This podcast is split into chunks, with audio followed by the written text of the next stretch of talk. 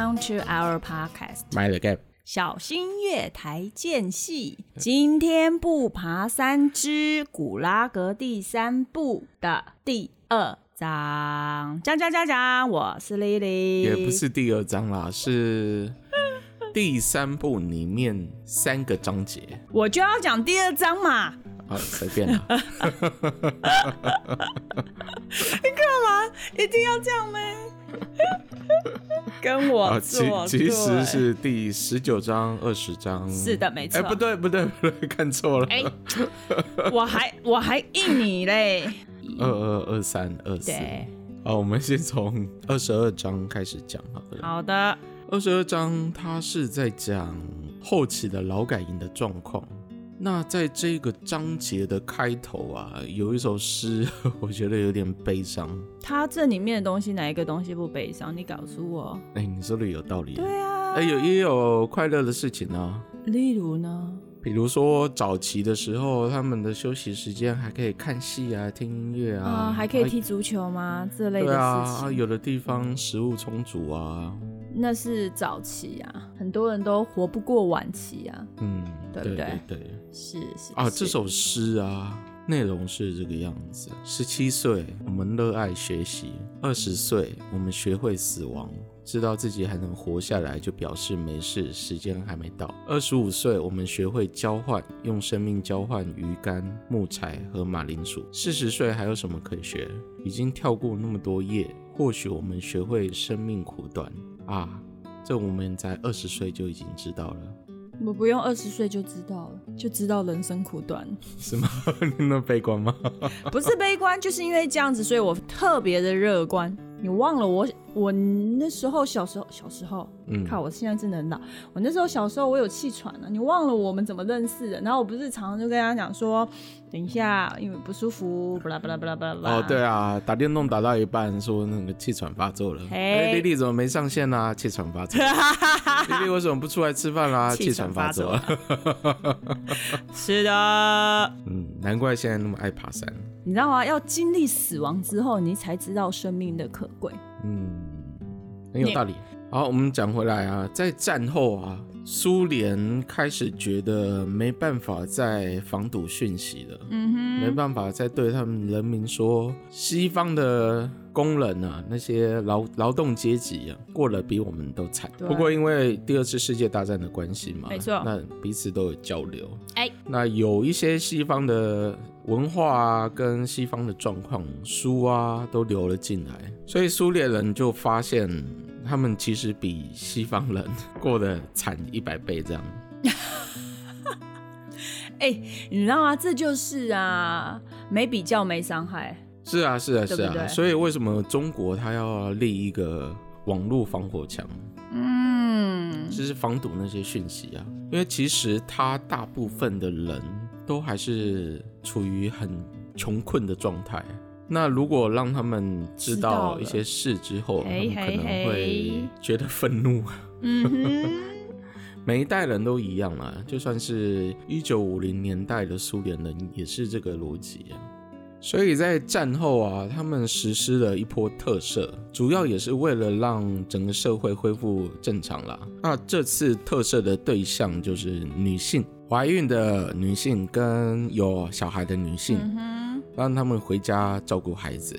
那也包括那些刑期比五年还短的一些囚犯，但尽管放了这么多人，在古拉格里面还是有一百多万人左右。所以其实实际上没有全放，对不对？对，实际上没有全放。嗯哼嗯，所以也导致后面出了很多问题。那那些看到被放走的人，心里是不是觉得很愤怒？所以大概在这个时期，他们就开始有一些。抗议啊，罢工啊，嗯，制造了很多问题。加上古拉格这个体制，原本它就不是一个可以盈利的体制，没错，嗯，所以后来在压榨，没有效率啦，对，压榨，而且是为了压榨你。他们受到美国原子弹的威慑之后，发现他们国家的国力实在是太弱。我刚突然看了一下，原子弹是谁制造的？原子弹之父罗伯特·奥本海默，他这个是美国的一个叫曼哈顿计划，他们的研究成果就是原子弹。嗯，那曼哈顿计划里面有包含很多著名的科学家，但是这个是他的主要研发员，总是会有一个是的。chief 嘛，没错，而且他看到有一些就是资料显示，其实他很后悔当初制造这个东西。嗯，当然了、啊，很多参与这个计划的人都有表示蛮后悔参加这个计划的。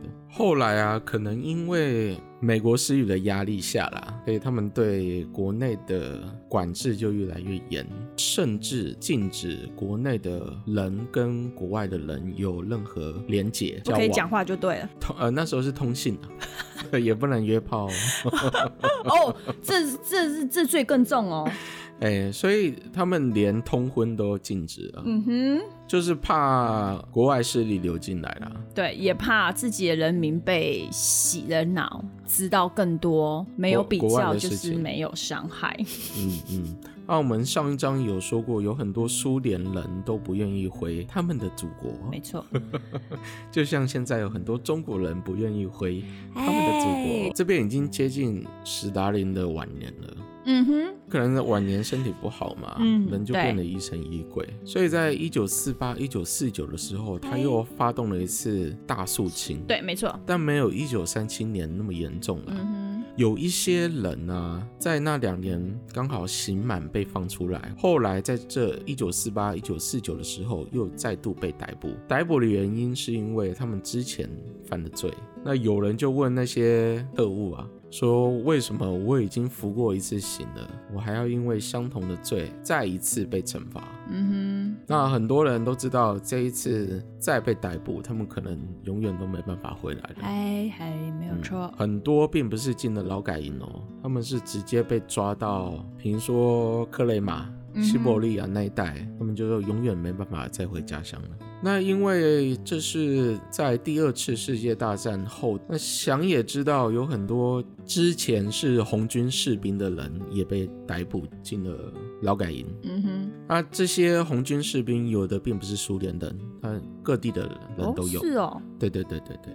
所以，因为这样受过训练的军人进了劳改营之后啊，就改变了劳改营里面的政治结构。那以前他们，是不是会在里面组织他们自己的对啊势力网？就跟我们之前说的一样啊。嗯，我如果知道你跟我相同背景，我就会跟你沆瀣一气。嗯。在以前，政府是利用刑事犯的地下的力量来管制各个劳改营嘛？是。但这些军人、前军人进来之后啊，因为武力值太高，刑事犯根本管不动，被杀的反而是刑事犯。进去就杀杀。这一类人很多是乌克兰人，不知道为什么那时候乌克兰人很多都是参军来对抗德国的入侵。这么说好了啦，如果中正区跟板桥区打起来，哎，欸、那战场刚好在万华区。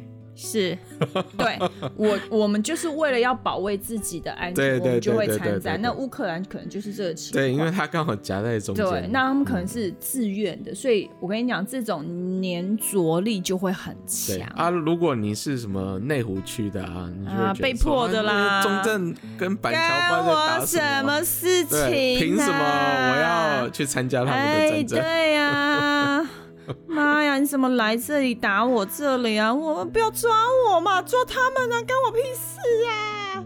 哎、欸，就这样。所以在后面别的地方的人可能就没有这么好战。嗯，但乌克兰这个地方，我们也不能说好战，爱国心切，爱国心切。你讲话小心一点哦，Barry。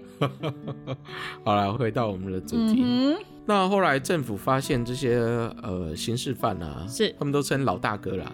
对，就是江湖大哥啊，嗯、没办法再有效管理古拉格了，所以他们就陆续被政府放弃。哦，那放弃的方法就是策反一些老大哥，让他们告密啊，或者是利用他们的势力来暗杀其他的老大哥，或者减低其他老大哥的势力。嗯后来他们苏联政府啊，就想策反这些江湖组织啊，嗯、对，所以他们在社会上和跟劳改营里面举行了秘密的战争，嗯、他们称为走狗与小偷之间的战争。走狗。那我想这个应该不会只发生在古拉格里面，嗯嗯，也会发生在社会上。在我们台湾应该也有了，呃，就帮派间的仇杀嘛，啊、一直都有的。那战后啊，这样古拉格的体制是非常不稳的。有一些苏共的精英高层啊，嗯，也在报告上很隐晦的表达出对古拉格的不满。嗯哼，他们在报告的第一句话都会说“如您所愿”，就是如史达林同志希望的，我们这样做。所以就有点隐晦的表达，这不是我们的意见。不是我们希望的做法，嗯哼，是史达林同志希望的，嗯嗯。那后来啊，古拉格里面也陆续的开始抗议跟罢工。这边有一个数据，一九五一年啊，古拉格光是因为罢工和抗议就损失了一百万个工作天。那一九五二年的时候，这个数字又翻倍。然后另外还有一个数据啊，嗯，是在一九五二年。有百分之三十二的犯人没有达到工作目标。那你记得我们之前提到的贝利亚吗？是，贝利亚其实算是第二把手了。嗯哼，对啊。那这个时候啊，史达林在死前，嗯，他对贝利亚的族人动手了。他们内部颁了一个决议啊，指控明格列尔的民族主义者图谋叛变。嗯，那这个明格列尔人是乔治亚的一支民族，这个民族里面最有名的代表人物就是贝利亚。嗯，他就是要陷害他吗？他就慢慢的在剪除贝利亚旁边的羽翼。那除了贝利亚的呃民族被清算之外啊，他也去清算捷克斯洛伐克政权的捷克共产党。嗯哼，有差不多将近对十四名领导人被送审，里面犹太人占了十一位。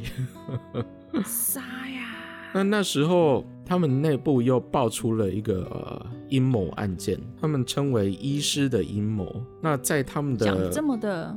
嗯，在他们的共产党报《真理报》上面就写啊，这是医生组成的恐怖团体，借由破坏性治疗缩短苏联活跃的公众人物的寿命。那在这个，这个也可以定罪哦。反正他就是疑神疑鬼啊。嗯，他更年期到了，在被指控，对，死亡期啊，不是更年期，他更年期到了。在被指控的九名医恐怖医生里面呢，就有六名是犹太人，所以在战后啊，这些逃到苏联的犹太人又再次碰到了没错反犹主义。那有些犹太人因为害怕再次受到牵连呢、啊，他们公开发表声明谴责那些医生啊。哇哦，这一招绝！嗯，也另有几百名的犹太医生被捕。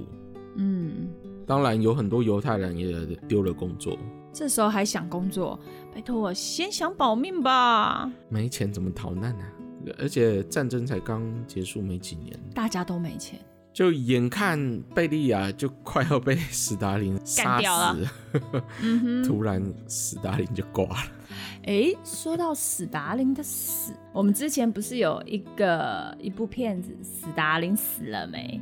那个有一点半爆笑的，你有看吗？我没有看呢、欸，我有查到。哎呀，那个字太好笑了，因为最后史达林就是在会议中突然。其实真实情况不是在会议中啊。对啊，所以就是说你去看那个片子还蛮有趣的。嗯，他就是把史达林这无恶不赦的人，用一个蛮诙谐的方式，让你去了解说，你看该死的人就得死，死神要你三根死，你是活不到五根的。三斤。哦，好，又被 又又被纠正，三斤。没有啊，喜剧很多是杜撰的啦。前几年也有希特勒喜剧啊，嗯，就是他穿越时空来到了现代。二零一七年的电影，我有他的书，但那本书不知道放哪。但是我觉得这部片子哈，就是我觉得你可以看看，就是你可以很浓缩的了解到，就是史达林的这不能说一生，就是他在那一段时期中，他做了什么无恶不赦的事情。可以看看呐，但最好的的方法还是去看那些，哎呀，我们生活的历史、正式历史的书。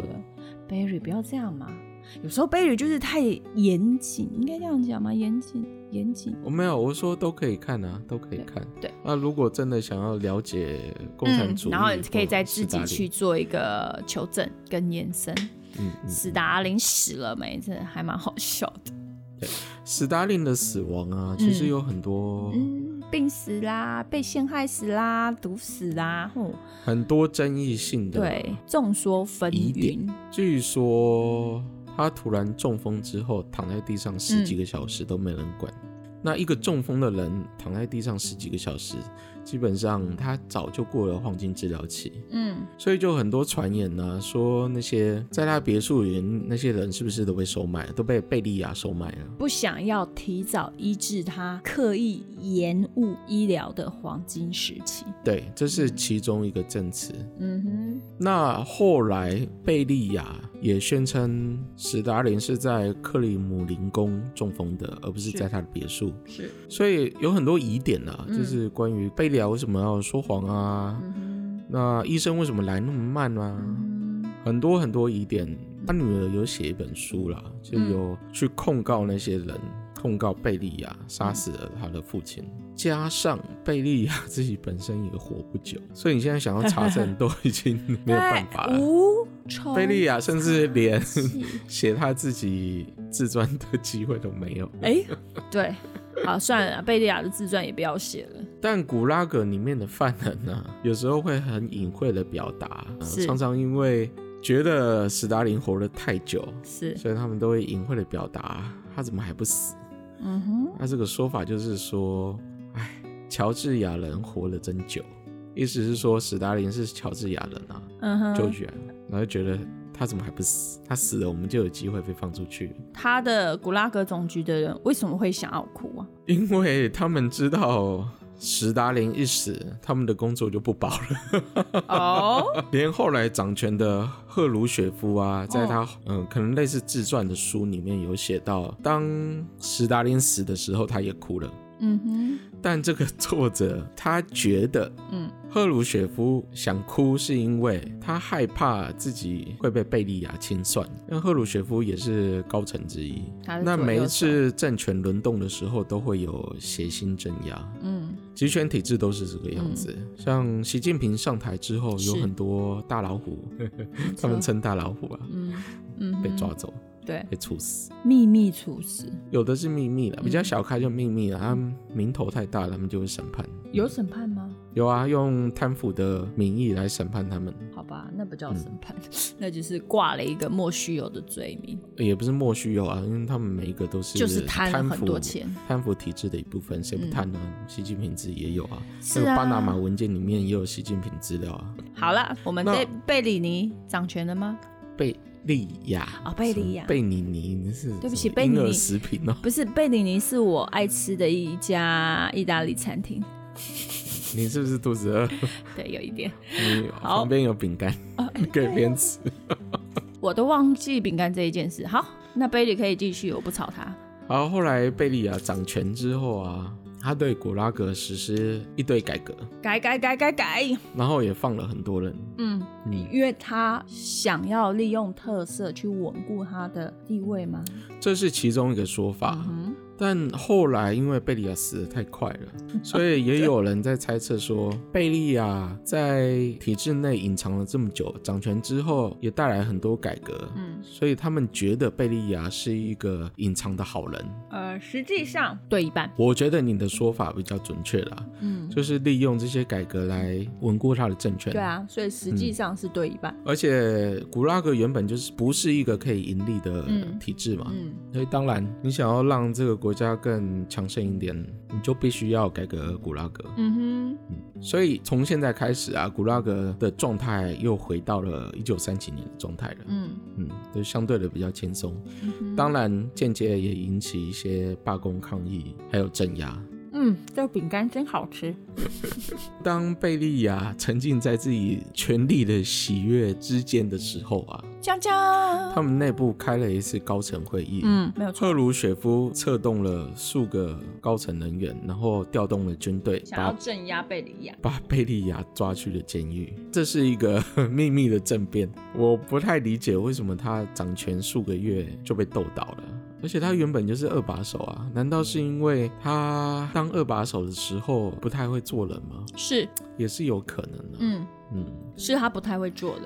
但其实贝利亚是一个满手血腥的人啊，你记得吗？嗯，他其实跟那个史达林差不多，因为都是他的左右手的。那贝利亚在监狱啊，就跟前任那些秘密警察头子是一样的，就跟雅果达跟叶诺夫是一样的。他在牢里都忙着写信恳求当局开恩，刀下留人，这样吗？他最后还是被处死，一山不容二虎。但就算赫鲁雪夫在这样闪电式的政变之后啊，嗯，那些贝利亚做的古拉格的改革都已经变成了共识，因为其实不只是贝利亚这样想，有很多人也这样想。嗯，古拉格就是伟大不掉，不需要放精力在那上面了。那就跟我之前讲的一样，后来还有一百万犯人在古拉格。既然你放了一半的人出去，一半的人还在里面，那在里面的人当然会不爽，是就会叛变、叛乱啦。下一章就在讲囚犯的革命。他们这样子反反复复的罢工，反反复复的镇压，相对犯人的人数一定会下降，对不对？肯定啊。那后来留存下来的古拉格啊，有的都被称为特殊营。被称为什么？特殊营。哦。特殊劳改营。为何？是因为里面装 装的。关的都是一些的很好，关的都是一些刑期比较长的，或者是严重的政治犯，所以在那些特赦里面才没有他们的名单。这个时候的劳改营的状况比之前都还要难以管理，嗯，因为你去无存菁，到最后里面都是一些 牛鬼蛇神，没错。还有包括一些前红军的乌克兰人，那这些营中啊，都会有一些反苏分子。这些反苏分子有的信奉共产主义，有的不是。那这一类思想在以前你想要看到是不可能的。而且在这个时段啊，有一些人就开始有系统的记录犯人的人数跟生活环境。所以我相信，在一九五三年开始就有大量的一些劳改营的资料可以查了。嗯。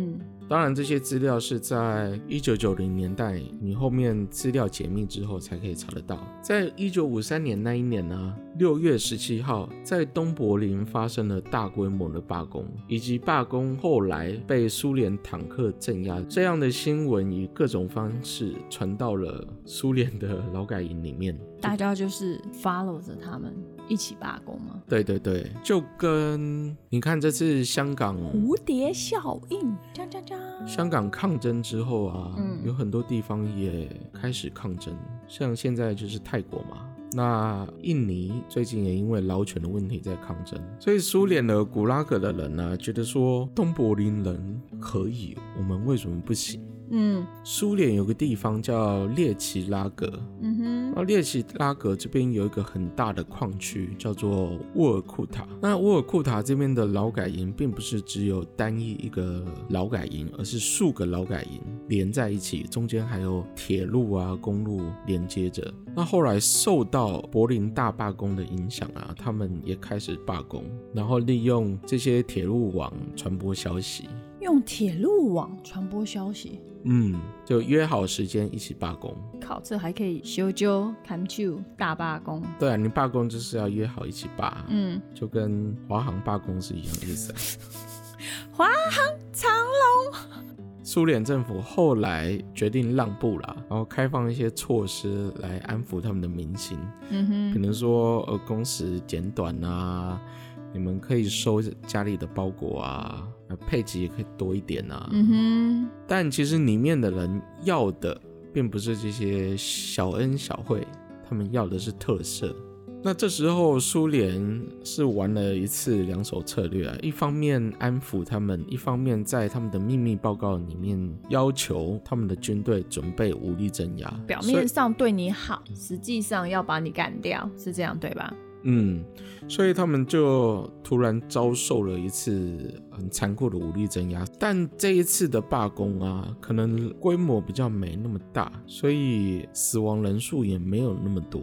但这样的罢工已经变成一个新时代的运动了，所以后来也影响了另外一次更大的罢工，还有数个地方的罢工风潮。那在索冷尼辛他写的书里面，这个人是一个有名的苏联作家，嗯哼，还有写很多关于古拉格的书。我们一开始有提到，我记得，对对对，他写了一本书叫做《肯吉尔四十天》，嗯哼。那肯吉尔这个地方有一个叫做史滕拉格特殊营，就是劳改营啊。嗯，那史滕拉格他就举行了一次很大型的罢工。那因为这个营中有几千个人啊，所以难以管理。一开始政府就派了一些刑事犯进去扰乱，想要瓦解里面的秩序。这样的做法就是成本低嘛，然后要是必要的话，他们可以做内应。嗯，不必要的话还可以全杀，因为都是犯人啊。是啊，是啊，是啊。那没想到这些刑事犯并没有尽责去扰乱，反而跟他们团结起来，对，跟里面的政治犯联手了。但没有资料显示他们当时是怎么样联手的。嗯，在以前呢、啊，刑事犯跟政治犯是从来就是水火不容的。嗯哼，可能因为他们都想要自由了，太想要出去了。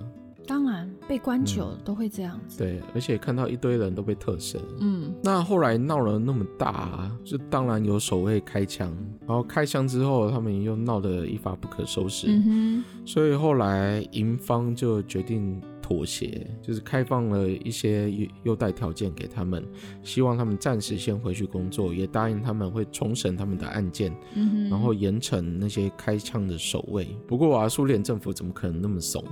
他们当然又再一次秘密下令，要严加管控，嗯，这一类的劳改营，所以后来营方又违背了他们的承诺，先给你糖吃，然后再毒死你，还没有那么快，边打你就好，然后把一些罢工首领送到别的劳改营，嗯哼，嗯，你觉得这个做法好吗？我跟你讲，这做法一点都不好，怎么说呢？因为他把这个首领调去别个地方，首领不管走到哪都可以趁机作乱的。哎、欸，没错。对啊，所以他们是这个做法很蠢。对啊，是傻子。而且我跟你讲，这，样子反而会扩大他们的势力，内应会越来越多。嗯、所以他们把两百多个这样的政治犯送到各个地方的劳改营，嗯、傻子。结果那些政治犯接着就在那些劳改营开始闹事。开始罢工，对，我跟你讲，这就是像火苗一样，对对对，野野火燎原，对，这里沾一点，那里沾一点，谁知道，嗖，然后整个整座森林就被烧光光。史滕拉格劳改营啊，嗯、还是继续在闹罢工啊，嗯、而且这个规模太大了，是，就算那些守卫手上有枪啊。但面对几千人的愤怒，嗯，他们也有可能也管不住啊。是，所以依照伤亡数字来说呢，被坦克镇压啦，被呃枪口扫射啦。原本呢、啊，政府的计划是说，既然你这个劳改营这么大。那你又在闹罢工，我只要切断你的补给，你自然会乱成一团。结果没想到他们内部的状况反而是特别规矩，而且没有任何混乱。嗯，后来走到最后一步才是没办法，这一定要靠大型镇压了。坦克就开进去了，坦克就开进去了。结果呢，就跟六四天安门事件一样，一样。嗯哼，他们以为这些军队不会真的镇压他们，所以就挡在坦克车前面。就人家就卡亏鬼，哎，亏鬼，嗯，就跟六四一样，嗯，而且很血腥呢，嗯，很多妇女啊都因此就死在了坦克车的轮下。哎，我们先说，这样镇压过后，他们的史滕拉格有情况变得比较好吗？后来啊。古拉格这个体制后来就被放弃掉了，嗯哼，所以说不定就算他们没有罢工、没有抗议，可能最后他们还是有机会获得自由。哎呀，所以你觉你会认为这种镇压这种死死的，其实没有太大的价值，因为他们有可能，即使他们不用死，他们也有可能，呃，三五年之后就被放出来。我觉得活下来就是最大的价值啊。嗯。活着就有希望。虽然他们很勇敢，看起来也帮助苏联放弃劳改营体制，看起来是有帮助的。嗯，但我觉得，因为我们是事后几十年再回来看嘛，所以我们手上有很多资料，可以看到他们的高层就是有意要放弃这样的体制。我会觉得他们的牺牲是有一点白白浪费。对，浪费了。那根据官方文件上的记载啊，哎呀，当天镇压总共死了三十七名囚犯，嗯哼，九名重伤不治，一百零六人受伤，士兵也有四十人受伤。但是当天在里面有一个人，这个人叫博肖斯卡亚，他当时在营中帮忙里面的医师照顾病患，以他忙碌的程度来说，他自己估计大概有五百人死亡，就光那一次镇压就。有五百人死亡，死藤拉格还不包括后来镇压成功后他们的血腥杀戮。嗯，当然有一些人会被处以死刑嘛，直接枪毙。他说他们的医生呢，一连站了十三个小时，能救一个是一个，最后做手术做到失去意识昏了过去。那后来当局啊，也甚至没有查出这些抗议幕后完整的主使委员会有谁，他们只查出了部分。在一九三零年代，他们发展出数个他们营中使用的语言跟密码，嗯，就是这样的体制，后来传到后面都已经变成一种地下会社的沟通方法了，嗯哼，所以真正有一点像那个样子，所以真正的首脑啊，他们都是靠密码来下达决策的，嗯，那台面上的那些代表人，其实也是听命于那些幕后的首领的。所以至今依然不知道那一场革命、那一场抗议幕后的主使是谁。不一定可以假设，其实幕后主使人是可能不是犯人，也有可能啊，这都可以写成一部小说啦。嗯，包括他们被放出来后啊，可能在社会上结成了一个秘密的帮派。哎，意大利有黑手党，俄罗斯有什么？俄罗斯有俄罗斯黑帮。嗯，今天就讲到这里。那下一集就是古拉格的历史最后一集了。哎，终于！因为讲到这里，古拉格的体制已经快要解散了，几乎已经瓦瓦解了啦。嗯，快要瓦解了，一直打，一直打，一直罢工抗议。对，政府也难以控制。嗯哼，嗯，好，好。记得订阅我们的 IG 跟 Podcast。是，哎，听众应该会发现我们今天好像没有太过嗨，对不对？因为我们今天早上没有吃过量的糖。对，我们早上吃很正常的早餐，所以今天一整集都是非常的慢慢悠悠。好啦，那今天就这样子啦，要记得订阅我们的 IG。好，下次见，拜拜。下次见，拜拜。